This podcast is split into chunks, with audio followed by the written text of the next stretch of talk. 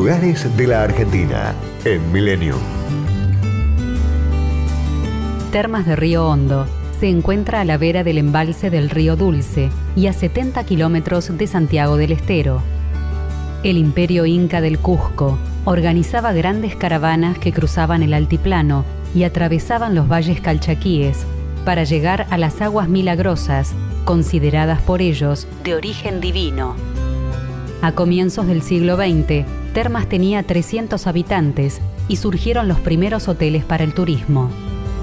Se ubica sobre una terma mineralizada de agua mesotermal que alcanza los 65 grados, con una gran cantidad de minerales. Cuenta con una importante infraestructura para el turismo, con aproximadamente 200 hoteles de distintas categorías, con piletas termales e hidromasajes. Se puede visitar en cualquier momento del año, aunque a partir del lanzamiento de la temporada, a finales de mayo, es el momento ideal. Las termas ofrecen la posibilidad de realizar turismo saludable, donde el clima benéfico y las propiedades del agua estimulan las defensas calman los dolores y combaten el estrés.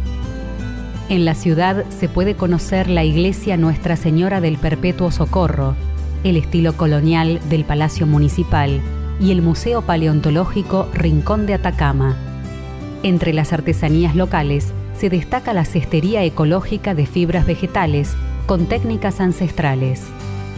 Sobre el río se halla el dique frontal, el cual embalsa un lago artificial apto para la náutica y la pesca deportiva. Fue inaugurado en 1967 con el fin de atenuar las crecidas, mejorar el riego y generar energía. La construcción del Aeropuerto Internacional y el Autódromo, con su Museo del Automóvil, le dieron a Termas de Río Hondo una proyección mundial, transformándola en el principal centro turístico de la provincia y la ciudad termal del país. Destinos, culturas y valores. Lugares de la Argentina en Millennium. Podcast Millennium.